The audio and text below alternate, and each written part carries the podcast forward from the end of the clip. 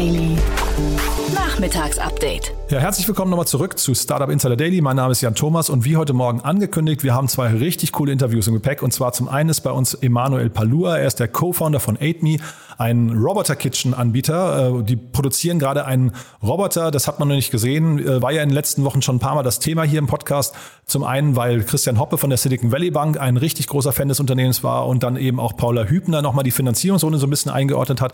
Paula Hübner von La Familia. La Familia ist äh, beteiligt an dem Unternehmen und Emanuel Palur war ja einer der Gründer von Fudora und baut jetzt eben, wie gesagt, so die Kantine der Zukunft. Echt ein cooles Unternehmen, hat mir richtig viel Spaß gemacht, wird euch auch gefallen. Und das andere Gespräch mit Sebastian Würz, dem Founder und CEO von Homefully, der gerade einen erfolgreichen Merger mit Habit hingelegt hat, zusammen mit Dirk Meurer im Gespräch, äh, Managing Partner bei Vorwerk Ventures. Und wir haben den ganzen Co-Living-Bereich nochmal eingeordnet.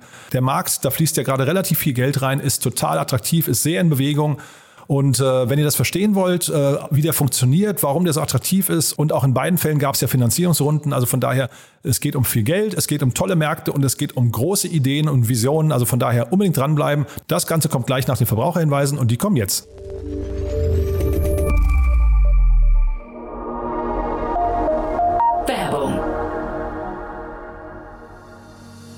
Diese Folge wird präsentiert von Safdesk, der digitalen Buchhaltungssoftware. Die Gründer Fabian Silberer und Marco Reinbold hatten es sich zum Ziel gesetzt, Selbstständigen und Kleinunternehmern den Arbeitsalltag zu erleichtern. Als Söhne von Selbstständigen kennen sie das Problem der nervigen Buchhaltung und haben daher eine Plattform geschaffen, auf der Unternehmer ihre Finanzen stets im Blick haben und mit der die Buchhaltung einfach von der Hand geht. Sichere dir jetzt 100% Rabatt auf die ersten sechs Monate auf www www.safdesk.de slash startupinsider.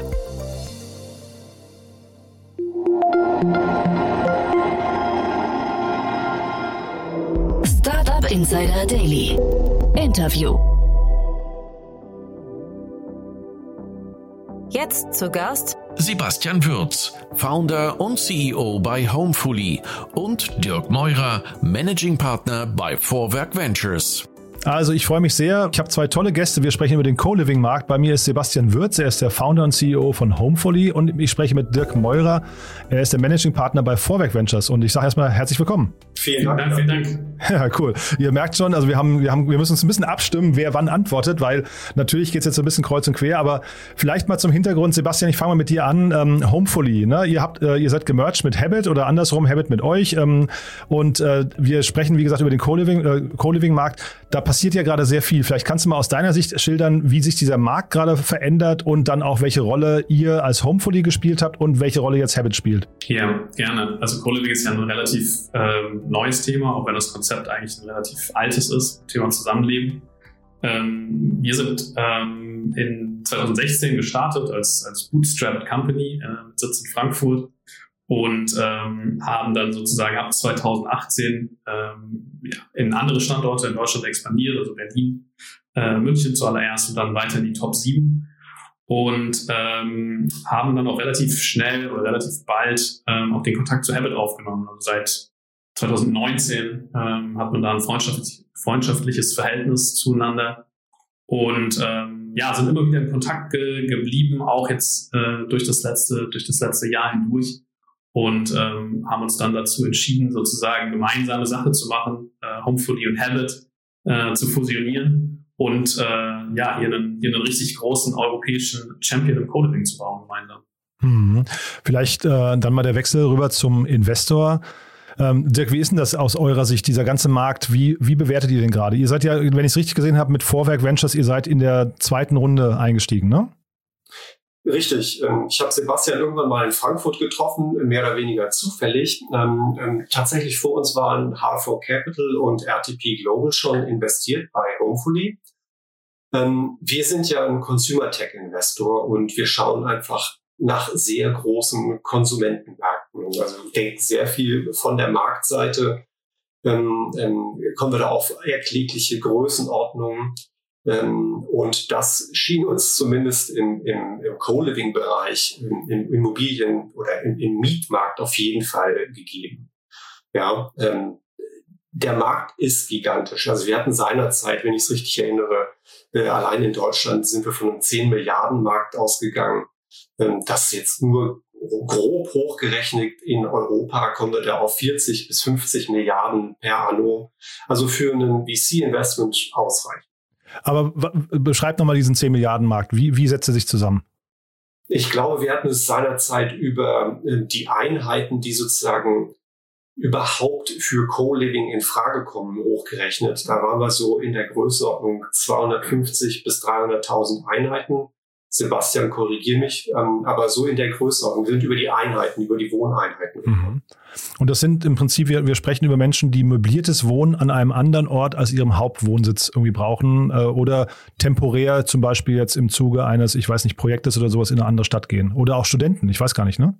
Genau, das ist richtig. Also wir bedienen im Prinzip mit ähm, unserem Co-Living-Produkt so diesen klassischen äh, Young, beziehungsweise auch den Professional, äh, den, den Digital Nomad, also im Prinzip so ein bisschen diese, äh, ja, den, den neuen, modernen ähm, ja, Arbeitnehmer, der halt einfach das Thema Flexibilität sucht in, seinem, in seiner neuen Wohnkonstellation, dem Convenience ein wichtiger Faktor ist. Und wie du schon richtig gesagt hast, das ist in der Regel nicht der, ähm, es ist in der Regel nicht der Wohnort, an dem man vielleicht auch seinen Uni-Abschluss gemacht hat oder wo, oder wo man aktuell wohnt, ähm, sondern es ist im Prinzip ähm, dann auch in der Regel ein neuer Schritt, den man da geht, also ein neuer Lebensabschnitt, den man startet. Sei es jetzt beispielsweise über ein Masterstudium oder über einen neuen Job oder auch über ein längeres Praktikum. Und wir sind sozusagen dann der Partner ähm, in der neuen Stadt für dich und sorgen mit unserem Produkt, mit unserem, mit unserem Service Offering ähm, dafür, dass man ja im Prinzip ein ja, klassisches und, und gut zugeschnittenes Co-Living-Produkt an die Hand bekommt durch uns. Mhm. Ich hatte sowohl den Arkadi Jampolski hier mal zu Gast im Podcast von Wunderflats, als auch den Christian Geiser von, ich glaube, Cosi heißt das, was er mittlerweile macht. Ähm, das waren schon mal zwei Beispiele von Co-Living-Anbietern, die wahrscheinlich in einem ähnlichen Segment unterwegs sind. Was macht denn diesen Markt gerade so attraktiv? Also ich glaube, was, was wirklich für eine sehr starke Attraktivität sorgt, ähm, ist einfach das Thema, dass man auf einen, auf einen Kundenbedürfnis eingeht, was sich halt in den letzten, ja, ich würde mal sagen, 10, 15 Jahren äh, angefangen hat zu entwickeln, nämlich dass man einfach viel mobiler ist, also einfach auch was die Arbeitswelt betrifft. Man hat nicht mehr diese straighten Karrieren, wo man ähm, seine Ausbildung bei einem Unternehmen macht und dann bis zur Rente da bleibt, sondern es ist viel, viel mobiler geworden, es ist viel flexibler geworden. Auch nochmal getrieben sozusagen durch die Entwicklung aus dem, aus dem letzten Pandemiejahr ähm, haben viele gemerkt, hey, es ist gar nicht mehr so wichtig, wo ich eigentlich sitze. Ähm, und das spielt uns natürlich auch nochmal ganz, ganz stark in die Karten. Einfach diesen, diesen flexiblen Ansatz, dass man wirklich sagen kann, hey, ich bin jetzt für die nächsten sechs Monate in Berlin, ähm, aber den Sommer über möchte ich beispielsweise gerne drei Monate in Barcelona wohnen und von da aus remote arbeiten und dann aber auch wieder zurückkommen. Mhm. Und ähm, das ist ein, das ist im Prinzip wirklich so der, der Trend in diese Richtung geht. Und ähm, letztes Jahr, Corona war wirklich nochmal ein ganz starker Katalysator eben für diese Mobilität und auch diese Flexibilität. Und ähm, da kann sozusagen der, ich nenne es mal der klassische, traditionelle Immobilienmarkt einfach nicht mithalten, weil man da immer noch teilweise in eine leere Wohnung einzieht, sich selbst um Internet kümmern muss. Äh, da ist in der Regel nichts ausgestattet. Und du lebst in der, in der Regel dann auch alleine. Das ist auch nochmal ein großes Thema, was wir im letzten Jahr gemerkt haben, dass das Thema Community ein sehr, sehr wichtiger Faktor ist. Also ähm, dieses Zusammenleben, dieses direkten Anschluss haben in der neuen Stadt, in der du landest, direkt Leute äh, treffen, kennenlernen, zusammenleben, die im selben Lebensabschnitt stehen, das ist im Prinzip wirklich auch was, was auf Kundenseite ganz stark nachgefragt wird. Hm. Vielleicht, ja. vielleicht noch aus meiner Perspektive. Ich finde auch so, jetzt für diese Generation extrem wichtig, eine digitale Buchungsstrecke zu haben. Ähm, jeder, der mal in einem anderen Land eine Wohnung angemietet hat, ähm, kennt das oder zumindest wenn man nach Deutschland kommt, so kann man sich vielleicht äh, für die Hörer am besten vorstellen, muss eine Schufa-Auskunft geben. Ähm, der ganze Hassel mit, der, mit den Vermietern, ähm, das ist doch schon ein erhebliches Hemmnis und da ist eigentlich der Anspruch jetzt bei Habit äh, respektive Homefully, dass das stark eine stark digitalisierte Buchungsstrecke und damit vereinfacht wird, ja, und dann auch in relativ kurzen Zeitabständen wieder wechseln kann. Das ist ja dieser Medium Stay, also nicht das Airbnb für zwei, drei Tage oder mal eine Woche, sondern eher so im Durchschnitt sechs bis acht Monate. Ne? Hm. Das heißt aber, ihr, ihr schaut eher auf den traditionellen Immobilienmarkt und weniger auf zum Beispiel Hotels äh, oder Airbnb. Ja, ich glaube, weil dieses ganze, ich nenne es jetzt mal, diese ganzen modernen, moderneren äh, Living-Konzepte sind immer noch in diesem riesigen Immobilienmarkt eigentlich eine vergleichsweise kleine Nische. Und 99 Prozent des Mietmarkts ist eben immer noch der traditionelle Real Estate Markt. Und äh, wir sagen im Prinzip, wir sind in dieser, in dieser immer noch kleinen Nische unterwegs, aber diese kleine Nische ist unfassbar stark wachsend und äh, trifft halt im Prinzip genau auf dieses, auf dieses Kundenbedürfnis zu. Also Dick hat es im Prinzip schon gesagt, diese, ja, ein, ein, digitales Angebot ist im Prinzip das, was die, die ich sage jetzt mal jüngere Generation unter 35 einfach erwartet bei egal welchem Produkt. Und dazu gehört eben auch eine Wohnung dazu mittlerweile. Hm. Wobei ja ein Airbnb zum Beispiel auch einen sehr digitalen Prozess dann hätte. Ne? Also deswegen habe ich gerade gefragt, mit wem ihr euch da äh, hinterher messt. Jetzt mal für mein Verständnis. Also Habit äh, hat jetzt äh, mit vier Unternehmen fusioniert oder übernommen. Die haben eine sehr, sehr konsequente äh, M&A-Strategie und jetzt ist eben, wie gesagt, Homefully Teil dieses ähm, äh, oder ist unter diesen Habit-Schirm äh, geschlüpft ich, was ich jetzt nicht ganz verstehe, bei einem 10 Milliarden Markt, ähm, wenn der so attraktiv und so wachsend ist und die Nachfrage so hoch ist, warum konsolidiert sich der Markt schon? Also warum geht man nicht hin und macht vielleicht eher wie in dem ganzen Quick-Commerce-Konzept, wo ja jetzt auch ganz viele Player mit äh, Flink, Gorillas, Joker und so weiter gegeneinander antreten, versucht erstmal quasi die, die Claims abzustecken, um dann vielleicht sich äh, aus der Position der Stärke heraus irgendwie ähm, aufeinander zuzubewegen? Also aus unserer Perspektive sind die Skaleneffekte, also Scale ist absolut entscheidend. Ähm, äh, das ist ja, das Geschäft ist ja eine Art von Fristentransformation. Also es wird langfristig angemietet und kurzfristiger weitervermietet. Und das Delta ist sozusagen die, die Marge, die bei übrig bleibt. Ähm, diese Marge ist auskömmlich, aber nicht besonders groß. Ähm, und immer wenn man jetzt etwas geringere Margensituation hat, vielleicht jetzt kommen wir gleich nochmal auf die Corona-Situation insbesondere, ähm, wo diese Marge abermals oder noch verstärkt unter Druck war, musst du halt gucken, dass du äh, eine größere Grundgesamtheit, also sprich Scale generierst. Und Scale entweder durch eigenes Wachstum, ja, ähm, das ist relativ kapitalintensiv, weil ja diese Apartments ähm, manchmal mit Hilfe der Vermieter refurbished werden müssen, eingerichtet werden müssen. Das ist recht kapitalintensiv. Oder eben eine andere Art, ähm, Scale und Größe zu generieren, ist, indem man sich zusammentut. Und dann eben, ähm, ja, einen größeren Deckungsbeitrag in, in Totalbeträgen ausgedrückt ähm, zur Verfügung hat, um den Overhead zu amortisieren. Also das, was ich sozusagen als ähm, Strukturkosten ohnehin habe, äh, mit, mit, mit, dieser De mit dem Deckungsbeitrag zu amortisieren. Das ist der, der Hintergedanke. Und insofern ist das jetzt mega attraktiv gewesen, ähm, hier hoffentlich den, den in Europa größten Player für Co-Living zu, zu, ähm, zusammenzuschrauben. Hm. Ähm, also ich hätte jetzt erstmal gesagt, Kapital ist doch momentan gar kein Problem, oder? Es gibt ja so viel günstiges Kapital am Markt, es äh, kommen die ganzen, ich weiß nicht, Venture-Debt-Firmen auch, ähm, wahrscheinlich wird man auch mit Krediten, mit, mit Nullzinskrediten irgendwie gerade bombardiert. Also ist Kapital wirklich das Bottleneck oder geht es hinterher um andere Effekte, die, also vielleicht sind auch die, ich weiß nicht, Kundenakquisekosten gerade, vielleicht war es eine Marketingschlacht, der man einfach aus aus dem Weg gehen möchte? Ähm, das mit, mit, dem Kapital ist richtig. Unheimlich viel vorhanden. Gleichwohl, ähm, bei all der Menge an Kapital sucht dieses Kapital eben doch eine effiziente Verwendungsmöglichkeit. Und da ist halt immer wieder die Frage, will ich ähm, äh, da in Real Estate investieren, jetzt mal, auch wenn uns der, die Immobilie ja nicht gehört, ähm, möchte ich da in das Inventar in, in investieren oder eher in Kundenakquisition. Und so mhm. gesehen ähm, Eigenkapital, meine ich, muss man eben für Kundengewinnung nutzen und den Rest, genau wie du sagst, eben leveragen. Mhm. Und sag mal, Sebastian, kannst du mal so ein paar Zahlen mal, ich weiß ja nicht, ich will jetzt auch nicht zu sehr bohren, aber äh, wie, wie attraktiv ist das denn vom Modell her, das Ganze, was ihr da baut? Naja, ich glaube, es ist jetzt nochmal noch mal, ähm, deutlich attraktiver geworden durch diesen Merger zwischen Hopefully und Habit. Ähm, ich glaube, wir haben als Firmen beide über die letzten Jahre einen wirklich sehr guten Job gemacht. Also insbesondere im letzten Jahr sind sowohl Homefully als auch Habit ähm, beide sehr gut durch die Krise gekommen. Ähm, wir hatten im letzten Jahr im Mittel eine Occupancy, die lag ähm, bis auf zwei Monate eigentlich immer über 90 Prozent. Ähm, Habit hat im Prinzip im letzten Jahr gezeigt, dass sie äh, M&A können. Ähm, wir sind sozusagen gut aufgestellt, was insbesondere Real Estate im deutschen Markt angeht und aber auch ähm, diesen, also wir bringen sehr, sehr stark diese digitale DNA mit rein.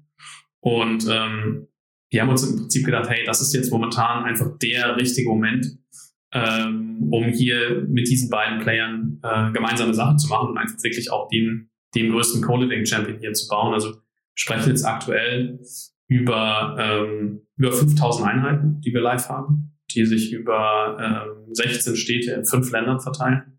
Also das ist jetzt sozusagen, äh, war immer die gemeinsame Vision, sowohl von Habit als auch von Homefully. Ähm, und da haben wir jetzt im Prinzip einfach ja, ganz, ganz klar und ganz äh, strukturiert und ganz deutlich darauf hingearbeitet, äh, genau diese Vision auch äh, zur Realität zu machen.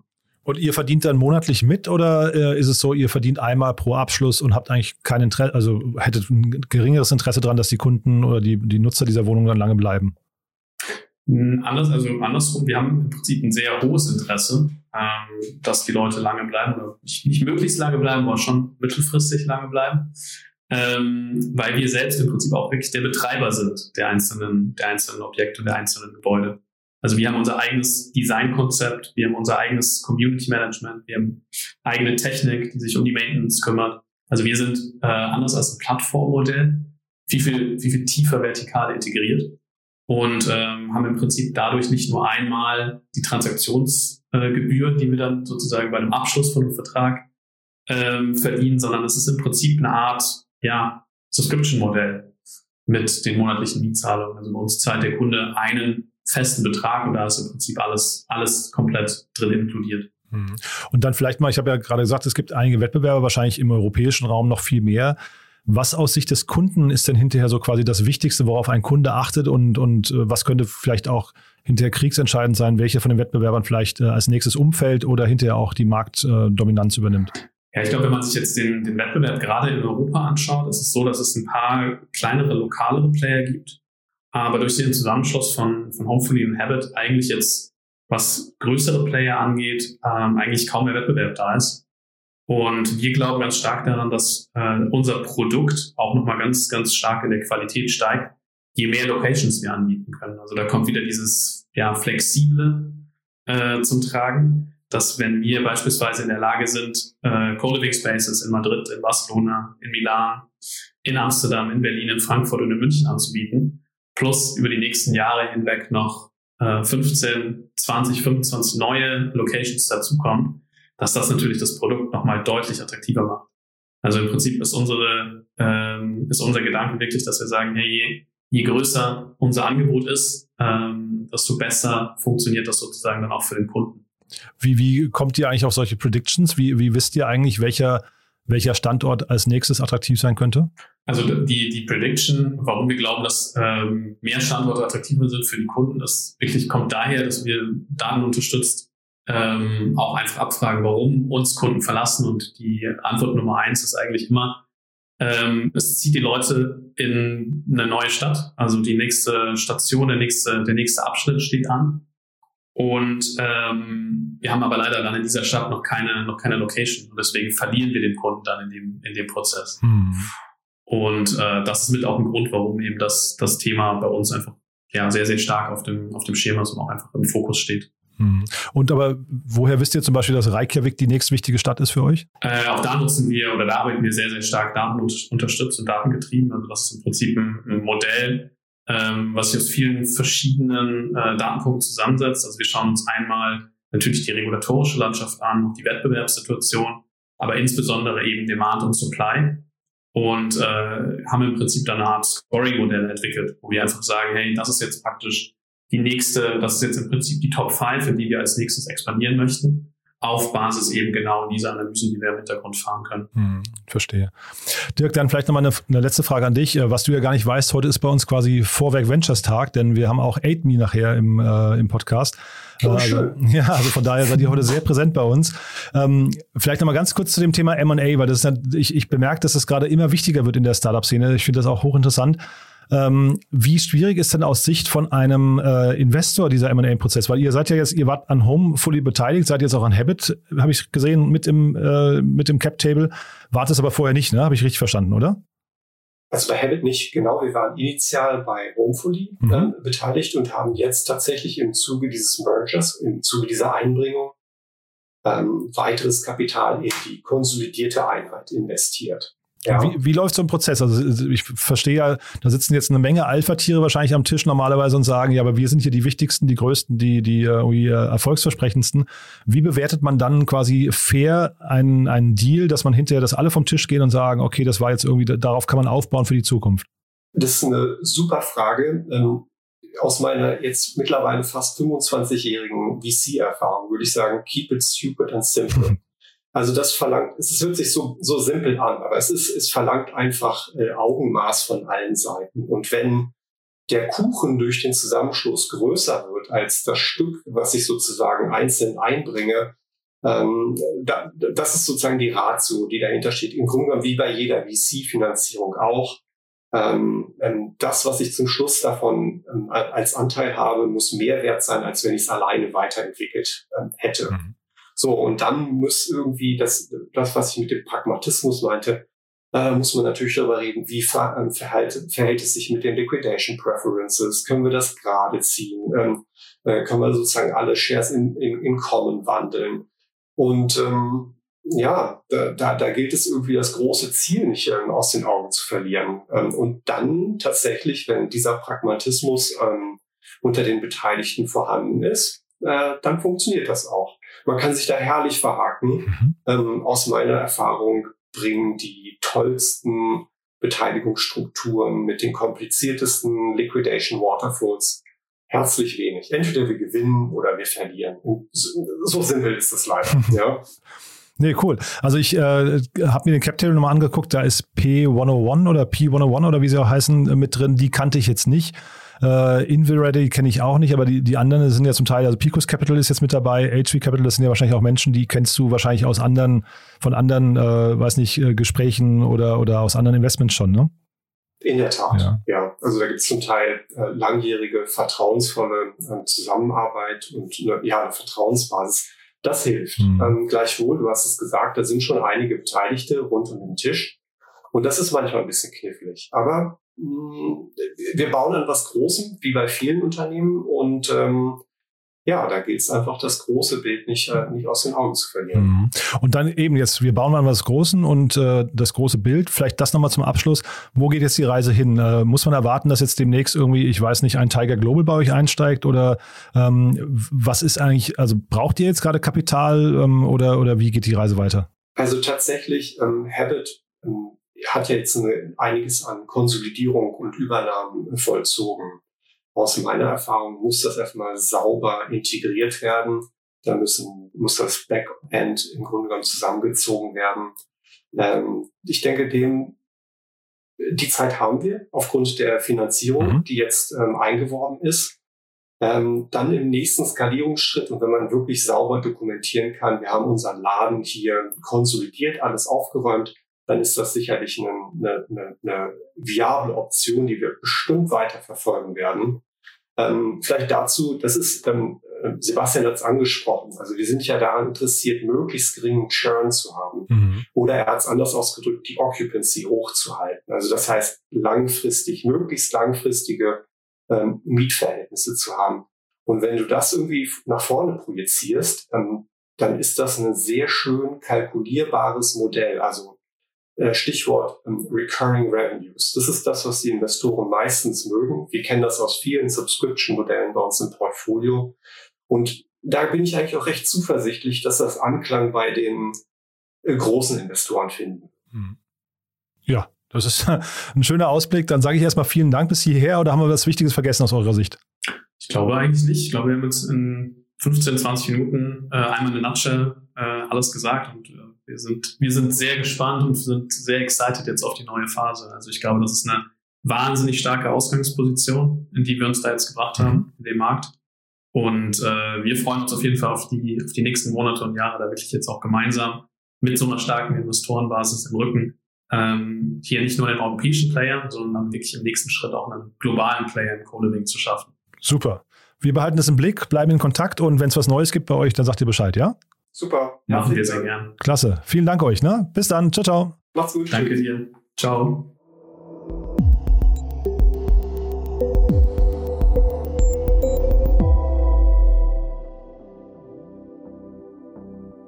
Jetzt zu Gast Emanuel Palua. Ich freue mich sehr, Emanuel Palua ist hier von AidMe und äh, ja, wir sprechen über die Finanzierungsrunde, die gerade abgeschlossen wurde. Aber ich sage erstmal Hallo Emanuel. Hi, freut mich. Ja, freut mich auch sehr und herzlich nochmal Glückwunsch, auch wenn es schon ein paar Tage her ist. Ihr, ihr seid ja irgendwie in den Podcast hier bei uns in den letzten Wochen immer wieder aufgetaucht. Äh, gibt eine große Faszination in der Szene. Aber erzähl doch mal, was macht ihr denn genau?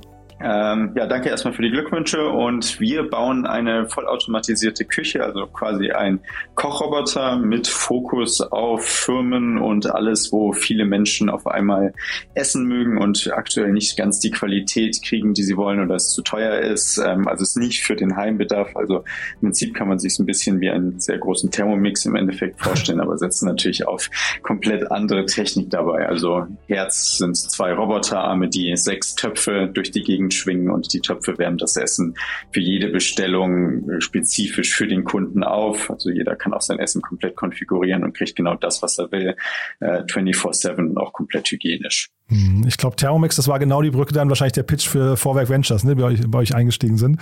Aber bevor wir über die Investoren und die Finanzierungsrunde sprechen, Gehen wir nochmal einen Schritt zurück vielleicht. Äh, du warst ja vorher Gründer oder einer der Gründer von Fedora. Wie kommt man denn von Fedora jetzt zu Kantinenrobotern? Äh, naja, Essen äh, ist quasi auch immer noch unser äh, Herzstück der ganzen Firma. Also bei Fedora waren wir, würde ich sagen, die ersten in Deutschland, die probiert haben, von Restaurants wirklich besseres Essen zu den Kunden zu bringen. Das hat auch soweit gut funktioniert, waren ja relativ weit gekommen, ähm, bis es dann zu Takeaway verkauft wurde, aber waren in 40 Städten live, haben da viele hunderttausend Bestellungen im Monat gemacht. Ähm, aber da immer wieder das Thema gesehen, dass für viele Firmen sich das ganze Konzept nicht lohnt, weil ein Team, was für 20 Leute auf einmal Pizza bei ihr Lieblings Pizzeria bestellt, das kriegt die Pizzeria nicht unbedingt hin. Also der mhm. Laden ist eh voll jetzt äh, vor Corona ähm, und dann 20 Pizzen überfordert den Laden, dann dauert das ewig, dann fehlen zwei Pizzen, eine ist falsch. Also im Endeffekt nie so eine richtig zufriedenstellende Erfahrung. Ähm, und dann, was eigentlich noch viel blöder war, die meisten Firmen, die so einen Bedarf auch haben, sitzen gar nicht in den Stadtzentren. Also das hört dann oft an der, äh, also das Liefergebiet von Fedora und ähnlichen Services hört dann an der Stadtgrenze auf und viele Firmen sitzen dann außerhalb, äh, konnten wir nicht liefern, für die Firmen doof, für uns natürlich doof, ähm, aber es hätte nicht funktioniert. Und dann natürlich auch da, was ich gerade schon meinte, 24-7, ähm, der Service ist natürlich eingeschränkt, was die Uhrzeit noch angeht. Jetzt trotzdem mal, also ich sehe, also ich verstehe natürlich, es geht um den Essensmarkt, aber zeitgleich gibt es ja unglaublich viele Unterschiede jetzt in den beiden Themen, in denen du dich da bewegt hast, also mit Fedora und jetzt eben AidMe. Wie hast du dich denn, oder wie habt ihr euch jetzt diesem neuen Thema überhaupt genähert? Wie funktioniert sowas? Ja, klar. Also Hardware war auch neu für uns und äh, haben uns da erstmal ein bisschen einfinden müssen, hatten von vornherein sehr gute Partner. Du hast ja gerade schon erwähnt, Vorwerk Ventures ist mit dabei und hatten da auch am Anfang ein paar sehr gute Sessions mit deren Thermomix-Entwicklerteam, um das ein bisschen besser zu verstehen. Till Reuter, der ehemalige CEO von KUKA, dem Roboterarmhersteller, ist auch bei uns investiert und auch mit dem Board und sehr tatkräftig da überall dabei. Ähm, und darüber sind wir sehr schnell auf sehr gute Leute auch gestoßen, haben das besprochen. Und generell ist unser Ansatz auch möglichst viel bei der Entwicklung auf bestehende äh, Komponenten zu setzen. Also wir erfinden jetzt nicht bei allem das Rad neu, sondern kombinieren eher Technologie, die es schon im anderen Einsatzzwecken gibt, nochmal neu und bauen da auf der Basis unseren Kochroboter. Mhm. Aber ich habe gelesen, dass ihr jetzt also noch gar keinen richtigen Vertrieb macht. Das heißt, euer Team, ich, ich hatte glaube ich von 20 Leuten gelesen, wenn ich es richtig, mich richtig erinnere, ähm, das sind wahrscheinlich dann primär jetzt gerade Ingenieure, ne? oder wie ist das? Ja, korrekt. Also zum einen unser Hardware-Team, was äh, Maschinenbauer sind, aber auch Robotikingenieure, also das ist mehr dann aus der Software-Richtung, aber auch generell klassisch, wie man es in Berlin kennt, eher ITler, ähm, die dann für unsere komplette Cloud-Infrastruktur, wo die Roboter drin hängen, äh, verantwortlich sind, für die Kunden-Apps, für unsere internen Apps auch, also wir müssen den Roboter ja auch steuern können. Ähm, das sind alles so Themen, die wir jetzt gerade alle angehen, genau. Mhm. Ähm dann lass uns doch mal vielleicht über die Kostenstruktur sprechen, weil du hast ja, ich, hatte gelesen, ihr geht jetzt zu Merantix, ne? Oder nee, vielleicht bevor wir über die Kostenstruktur sprechen, lass uns mal vielleicht mal kurz durch die Produkte, die ihr jetzt damit äh, quasi oder die Gerichte, die ihr damit produzieren könnt, mal, mal sprechen. Ich hatte was gelesen, glaube ich, von 120 Gerichten pro Stunde. Das finde ich erstmal unglaublich, aber ist es auch eine ziemlich große Vielfalt, ne?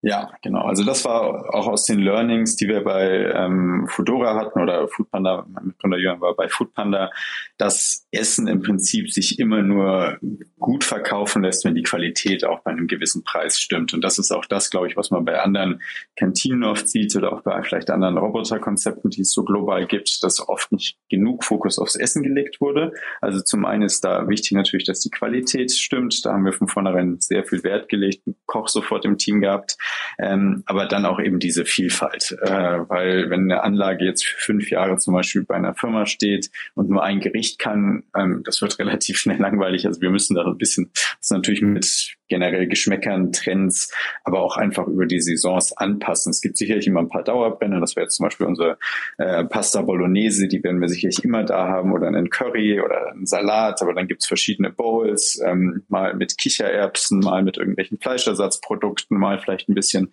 äh, ja, äh, Soßen, die man so nicht kennt. Da kann man relativ viel rumexperimentieren, aber für uns ist eben wichtig, da eine möglichst breite Vielfalt anbieten zu können, auch so, dass jeder Kunde je nach Vorlieben, also sei es jetzt Vegetarier, nicht Vegetarier oder besonders sportlich und viel Proteine, da auch immer auf das genau kommt, was er sucht. Mhm. Kann man das so ein bisschen clustern? Welche Art von Produkten insgesamt oder Gerichten könnt ihr und welche könnt ihr nicht? Ähm, Im Prinzip alles, was in Töpfen gemacht wird. Also Aha. in der Anlage ist alles schon vorproduziert, vorgeschnitten. Ähm, ist ähnlich, kann ein bisschen wie bei Vapiano vorstellen, wo der Nudelkoch jetzt auch nicht alles von Null anfängt zu kochen. Das gibt die Geschwindigkeit gar nicht her. Ähm, aber im Prinzip alles auf Basis von Pasta. Und ich glaube, Pasta ist auch das, was wir am allerbesten können, jetzt mal so in unserer frühen Zeit gesagt. Ähm, aber Reisgerichte, Bowls, die können auf Basis auch von Quinoa, Kichererbsen, hatte ich gerade schon gesagt, und zu ähnlichen Sachen sein. Ähm, verschiedene Fleischprodukte, Soßen, ähm, das wird meistens dann alles aufgewärmt, also in einen unserer Töpfe. Und dann können dann noch frische Zutaten, also weiß nicht, äh, bei einer Pasta jetzt vielleicht noch Gurke oder Tomaten und ähnliches drüber kommen oder verschiedene Käsesorten. Ähm, das geht alles. Oder ganz klar ein Salat, der dann natürlich nicht über den Topf geht, aber zum Beispiel vielleicht das Hähnchen oder ähm, Tofu erst noch angebraten wird, dass der auch schön warm ist. Mhm. Aber das heißt, also Backofengerichte wie jetzt zum Beispiel Pizza gehen noch nicht oder werden auch nie gehen? Ähm, aktuell geht's nicht. Wir denken, dass wir so schon mal eine sehr, sehr große Vielfalt anbieten können, dass den mhm. Leuten nicht langweilig wird. Also zumindest wir essen jetzt ein halbes Jahr täglich von der Anlage und es wurde nicht langweilig. Ah, cool. ja, wir müssen ja viel probieren und Aha, äh, ja, treiben super. da auch unseren Koch immer an, weitere Ideen zu haben und der ist da auch super kreativ und mhm. hat immer wieder neue Sachen, äh, die er probiert haben roh und das ist auch echt cool zu sehen, was möglich ist. Das hätten wir am Anfang gar nicht gedacht. Hatten auch neulich mal Currywurst, sagen Nummer eins Gericht in deutschen Kantinen oder Käsespätzle hat man, als noch ein bisschen kälter war, auch probiert. Ähm, also da ist viel möglich, was man erstmal nicht nicht denkt. Aber genau, könnte sein. Also wir sind jetzt ja noch nicht sozusagen in der Hardware-Welt noch nicht allzu lange unterwegs, ähm, dass es auch später mal noch Möglichkeiten gibt, Pizzen anzubieten oder Burger ist jetzt zum Beispiel auch kein Thema. Sicherlich Sachen, die immer beliebt sind oder ein Schnitzel äh, kriegt man vielleicht komponentenweise auch in unseren Bowls, aber eben nicht so in dem klassischen Setup. Mhm, ja, weil ich hatte mich irgendwie gefragt, ob der Roboter, den ihr baut, ob der quasi irgendwann fertig ist, äh, also oder ob es jetzt quasi eher eine Version 1 gibt und dann kommt irgendwann die Version 2 oder 3. Also ist das dann hinterher die Weiterentwicklung eher ein Software-Thema oder ist es tatsächlich eine richtige Hardware-Komponente oder sogar ganzheitlicher Neuaustausch dann bei, bei äh, bestehenden Systemen? Mischmasch. Also viel kommt über Software, also da zum Beispiel sicherlich Geschwindigkeit, also wie kriegst du die Taktzeit äh, besser, also mehr Gerichte pro Stunde, wie kannst du da die Sensorik in der Anlage auch nochmal besser verwenden. Ähm, das sind sicherlich Themen, die man alle gut über Software darstellen kann. Hardware gibt sicherlich auch noch weitere Verbesserungen, wobei jetzt die Merantix-Anlage ähm, schon einen sehr guten Stand haben wird, aber klar werden wir da auch wieder was lernen. Das sind dann vielleicht auch interne Sachen, die sozusagen die Kundenerfahrung nicht unbedingt ändern. Aber erstmal so sind wir zufrieden und ähm, dann müssen wir auch einfach weiter schauen, in welche Richtung es in Zukunft geht, ähm, ob es dann Parallelanlagen gibt oder wir erstmal mit der einen sehr gut fahren. Mhm. Und jetzt erzähl doch mal kurz was zum Geschäftsmodell. Ähm, wie funktioniert das? Also ich habe gelesen, es gibt quasi eine Mietgebühr, die Merantix in dem Fall, glaube ich, dann zahlen muss. und das, ähm, der quasi der Umsatz, der aus den Gerichten resultiert, der geht komplett an euch. Ne? Das heißt, im Prinzip ist es so ein Mischmodell, verstehe ich, ja, eine Mischkalkulation aber wahrscheinlich ist es ja hinterher einfach eine Mindestabnahmemenge oder, oder eine garantierte Menge, die ihr quasi an verkauften Gerichten habt, richtig? Ja, genau. Also ich glaube, da haben wir uns sehr klassisch an der Kantinenwelt orientiert. Also so funktioniert das da auch, wenn man sich einen Auftragskette dazu holt.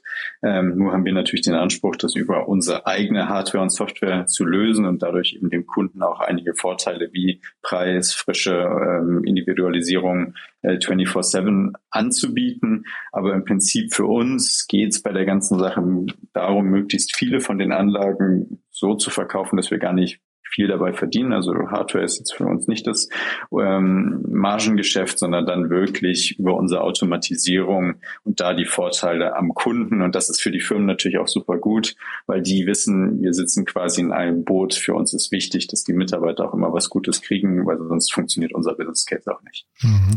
Und da gibt noch mal einen Ausblick. Wo kann jetzt die Reise hingehen? Weil ich habe ja mit, mit Paula, da habe ich ja schon so ein bisschen philosophiert, dass ihr irgendwann gefährlich werden könntet für Delivery Hero, also quasi für, da, für das alte Setup, in dem ihr euch bewegt habt äh, wenn man jetzt mal überlegt, ist nicht eigentlich ein, äh, ich weiß nicht, ein 8Me plus Gorillas, ist das nicht eigentlich ein, das neue Delivery Hero? Ähm, ja, also Delivery Hero, das haben wir auch klar bei Fedora gesehen, lebt natürlich auch von der großen Vielfalt an Restaurants. Also mhm. unsere Menü ist dann sicherlich vielleicht eingegrenzter, als wenn man jetzt, ich weiß nicht, in Berlin Mitte auf äh, Lieferheld geht und sicherlich 400 verschiedene Restaurants sieht. Also damit können wir jetzt natürlich beim Robo nicht mithalten. Aber es ist sicherlich auch da eine gute Ergänzung, besonders wenn man sich den ganzen Ghost Kitchen Markt anguckt, ähm, die ja alle auch äh, oft gute VC-Finanzierungen haben, Druck zu expandieren, aber auch natürlich vor den Themen stehen, ähm, wie groß müssen die Flächen sein, die wir anmieten, wie finden wir Leute, die auch die Rezepte von Stadt zu Stadt wieder gleich umsetzen, wie gehen wir mit Churn um, dass da nicht dann die äh, Wissen über die Rezepte verloren geht. Also das sind alles so Themen, die sich natürlich auch stellen. Und da sehe ich dann schon, dass die Roboter sehr gute Hilfe sein können. Also jetzt sicherlich nicht komplette Plattform zu ersetzen, aber ähm, da eine super gute Ergänzung eben zu bieten. Mhm, wobei ich mir schon vorstellen könnte, also ich meine, ich will jetzt mich da nicht festbeißen, ne, aber wenn,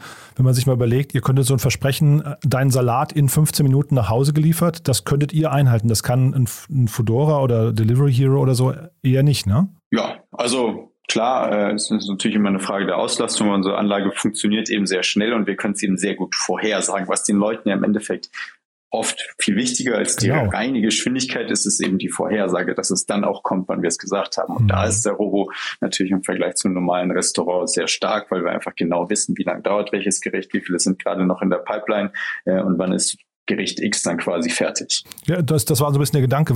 Also ich weiß ja nicht, wie sehr du dir jetzt in die Karten gucken lassen möchtest, aber was, was kostet euch so ein Robo hinterher in der, wenn du sagst, ihr vermietet den?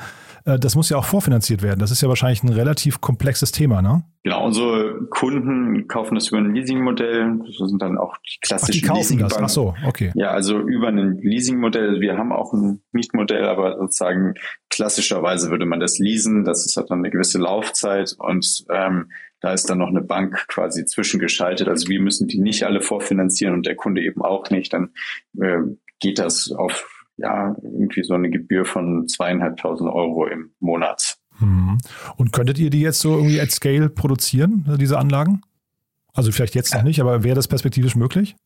Ja, das ist auf jeden Fall der Plan. Also wir haben damit schon auch wieder Größeres vor und wollen, äh, dass sehr viele Anlagen äh, irgendwann auf der ganzen Welt davon rumstehen. Mhm. Ähm, fangen jetzt natürlich erstmal an mit der Merantix-Anlage, haben da auch sehr viele Learnings natürlich in dem, was wir jetzt konstruiert haben, wie wir es umsetzen mit unseren ganzen Partnern, die wir haben, ähm, die zum Teil sehr viele Erfahrungen in den Themen mitbringen, aber trotzdem niemand noch, also jemals was von einem Roboter konstruiert hat. Ähm, daher jetzt lieber etwas langsamer und dafür vernünftig und viele Learnings, als jetzt mhm. zu viele Anlagen zu produzieren, die dann alle vielleicht nicht so gut funktionieren. Nee, aber ist dann schon der Plan. Ähm, wir haben eine kleine Fertigung in München und ähm, ja, wollen damit dann einige auf den Weg bringen. Irgendwann ist dann München vielleicht nicht mehr die passende Location für so eine äh, Fertigung. Aber ja, ist schon soweit skalierbar und eben über viele Standardkomponenten gut machbar. Jetzt ist ja Merantix ein relativ äh, oder wahrscheinlich sogar eins der fortschrittlichsten Unternehmen. Ich weiß jetzt nicht von der Kultur her, aber ne, von der, also vom ganzen Mindset her hier in Berlin. Habt ihr auch mal mit so etablierten größeren Unternehmen gesprochen? Also gibt es da schon Feedback aus dem Markt, wie sich bei denen vielleicht das Unternehmen vorstellen kann, einen Roboter einzuführen oder eben auch nicht? Kann's da sein, gibt es da auch irgendwie, ich weiß nicht, Widerstände? Ähm, äh, sorry. Ähm, ja, also äh, wir haben mit relativ vielen Firmen geredet, also haben sehr viel äh, Rückfragen generell aus dem Markt, also von größeren Firmen, Firmen, die bisher schon Kantinen haben, Firmen, die bisher keine Kantinen haben. Ähm, und äh, generell geht es oft darum, auch Firmen, die jetzt vielleicht nicht so im Startup-Umfeld, da sind die schon die Vorteile sehen, besonders wenn du schon eine Kantine hast, überlegst du dir auch gut, wie biete ich etwas an, was eben da jetzt wieder zurück auf diese längeren Öffnungszeiten zurückkommt. Das hat eine normale Kantine oft nicht? Oder wie gehe ich besser damit um, dass wir zum Beispiel ein Headquarter haben und dann einige Nebenlocations, wo die Mitarbeiter im Zweifel nicht von der Kantine profitieren? Und wie können wir das den Mitarbeitern heutzutage noch verklickern oder jetzt auch sozusagen, wo Corona vielleicht absehbar irgendwann so in den nächsten paar Monaten ähm, vorbei ist, wie kriege ich es hin, die Leute wieder zurück in die Firma zu motivieren, aber wie gehe ich dabei auch damit um, dass viele Firmen sicherlich jetzt auch ein etwas ähm, flexibleres Arbeitsmodell anbieten, wo die Kantine vielleicht gar nicht mehr so gut ausgelastet werden kann und besonders auch diese Flexibilität nicht darstellen kann, dass jetzt zum Beispiel mittwochs immer sehr viele Leute da sind, Montag vielleicht niemand. Ähm, und das sind einfach so Themen, wo sich viele Firmen selbst Gedanken zu machen, aber auch die ganzen größeren ähm, Caterer, die oft ja in diesen Firmen dann quasi dieses Business übernehmen. Und da sind wir quasi auch mit allen durch die Bank im Gespräch. Jetzt wirkst du ja sehr entspannt. Ich weiß nicht, ob das daran liegt, dass du gerade, dass es gerade Sommer ist oder ähm, ob ihr tatsächlich äh, so eine gewisse Ruhe habt. Also wie ist denn der globale Wettbewerb? Ähm, ja, ich glaube, äh, entspannt. Wir haben schon also äh, die Ambition, da jetzt möglichst schnell äh, loszulegen und haben jetzt da auch entwickelt und freuen uns da sehr auf die Anlage äh, und bauen auch das Team da noch weiter auf. Äh, also da ist schon viel los bei uns. Mhm. Ähm, und nach so einer Finanzierungsrunde ist ja meistens zwar nett, dass man es dann abgeschlossen hat, aber ist dann natürlich immer noch viel mehr los als vorher. Mhm. Ähm, aber ja, generell äh, Wettbewerb gibt es, wobei sehr schwierig, den sozusagen einmal so klar zu fassen, weil es einfach verschiedene ähm, Themen gibt. Es gibt zum Beispiel in äh, San Francisco steht ein Burger-Roboter. Ist jetzt vielleicht auch gut, auch eine Maschine, die kocht, aber es ist irgendwie weder vom Essen noch von deren Approach, weil die wollen eher eine Burgerkette daraus machen, dann direkter Konkurrenz, gleiche Spice in Boston ähm, und auch in Paris gibt es so ein Ding, was Pasta macht. Also allein dadurch, dass es so viele kulinarische Optionen gibt, aber auch sozusagen Use Cases, äh, glaube ich, steht man sich da jetzt noch nicht irgendwie im Weg. Hm. Und jetzt haben wir die ganze Zeit schon so um die Finanzierungsrunde drumherum geschwänzelt hier irgendwie. Äh, wie, ihr habt jetzt 9 Millionen Dollar eingenommen. Ne? Wie weit kommt ihr denn damit? Und vielleicht kannst du nochmal, äh, also das ist ja eine beeindruckende Riege an Investoren. Vielleicht kannst du ja mal kurz erzählen, wie ihr die ausgewählt habt und warum die zum Teil, also Vorwerk hatten wir schon so ein bisschen geklärt, aber wie kommst du zu der Konstellation?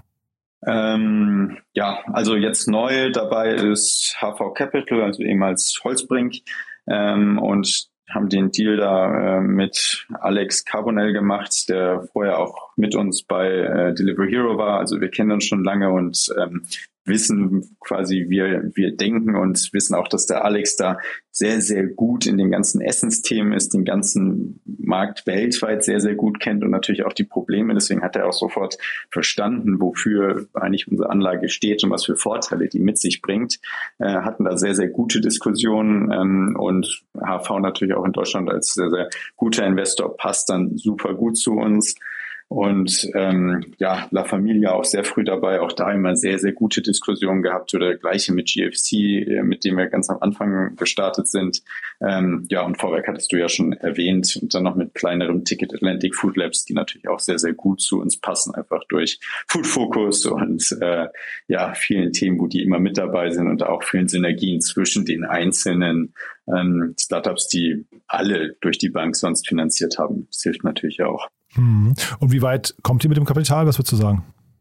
Ähm, ja, haben jetzt erstmal keine Panik da. Also ist mit Hardwareentwicklung natürlich alles immer etwas langatmiger, ähm, aber gehen davon aus, dass wir ungefähr zwei Jahre jetzt erstmal uns wieder komplett auf unser Business konzentrieren können, den Markt da äh, loslegen. Jetzt mit Merantix, wie gesagt, gestartet, aber dann einige weitere Firmen schon ähm, sozusagen, mit dem wir danach möglichst schnell loslegen und das einmal zu zeigen, dass das alles super gut funktioniert. Äh, ja, genau, aber wollen uns da jetzt nicht zu sehr Hektik machen und haben jetzt natürlich auch den Vorteil, dass wir keine Marketingausgaben oder ähnliches haben. Also können uns wirklich da voll auf unser Produkt und Expansion äh, konzentrieren. Also wenn ich mir euren Cap-Table so angucke, würde ich fast sagen, der nächste Automat steht dann bei N26, ne? Äh, könnte sein. ja. Nee, man muss auch gar nicht weiter kommentieren, aber das, äh, das, das kommt so ein bisschen, ne, das schimmert das so durch, ja. Du, sehr, sehr cool, äh, Emanuel. Haben wir denn was Wichtiges vergessen? Also ich finde das eine spannende Mission, auf der ihr da seid. Ähm, bin extrem gespannt, wie es ausgeht und ich, wir hatten ja hier auch, wir hatten ja an zwei Stellen schon im Podcast ausführlich über euch gesprochen. Da war so ein bisschen die Faszination auch, ich weiß nicht, Flughäfen, Krankenhäuser und so weiter und so fort. Also da gibt es ja viele, viele Ausbaustufen. Ich weiß nicht, welche hinterher die wichtigste wird, aber ja, vielleicht magst du das nochmal kommentieren, wo du euch eigentlich so in drei, vier Jahren sehen würdest. Oder vielleicht bei euch sogar zehn Jahre. Ihr seid wahrscheinlich so richtig langfristig angelegt, ne?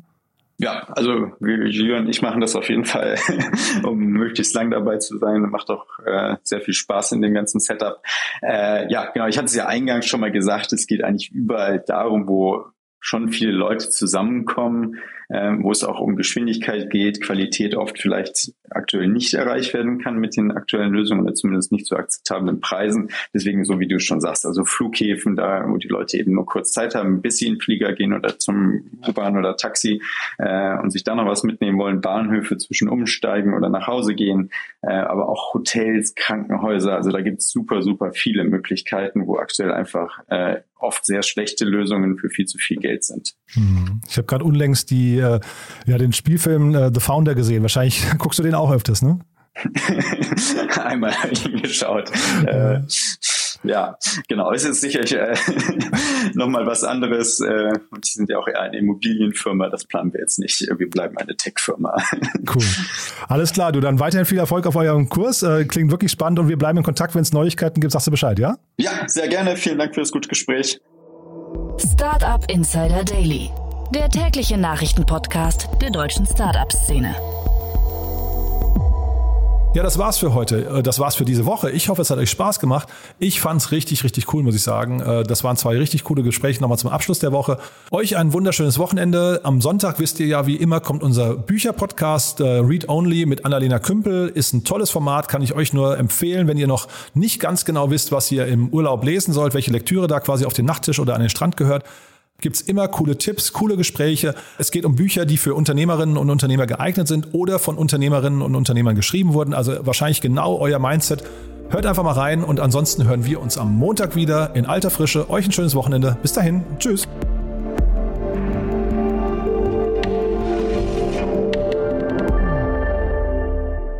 Diese Folge wurde präsentiert von Safdesk, dein Partner für smarte und digitale Buchhaltung. Mehr Informationen unter www.safdesk.de.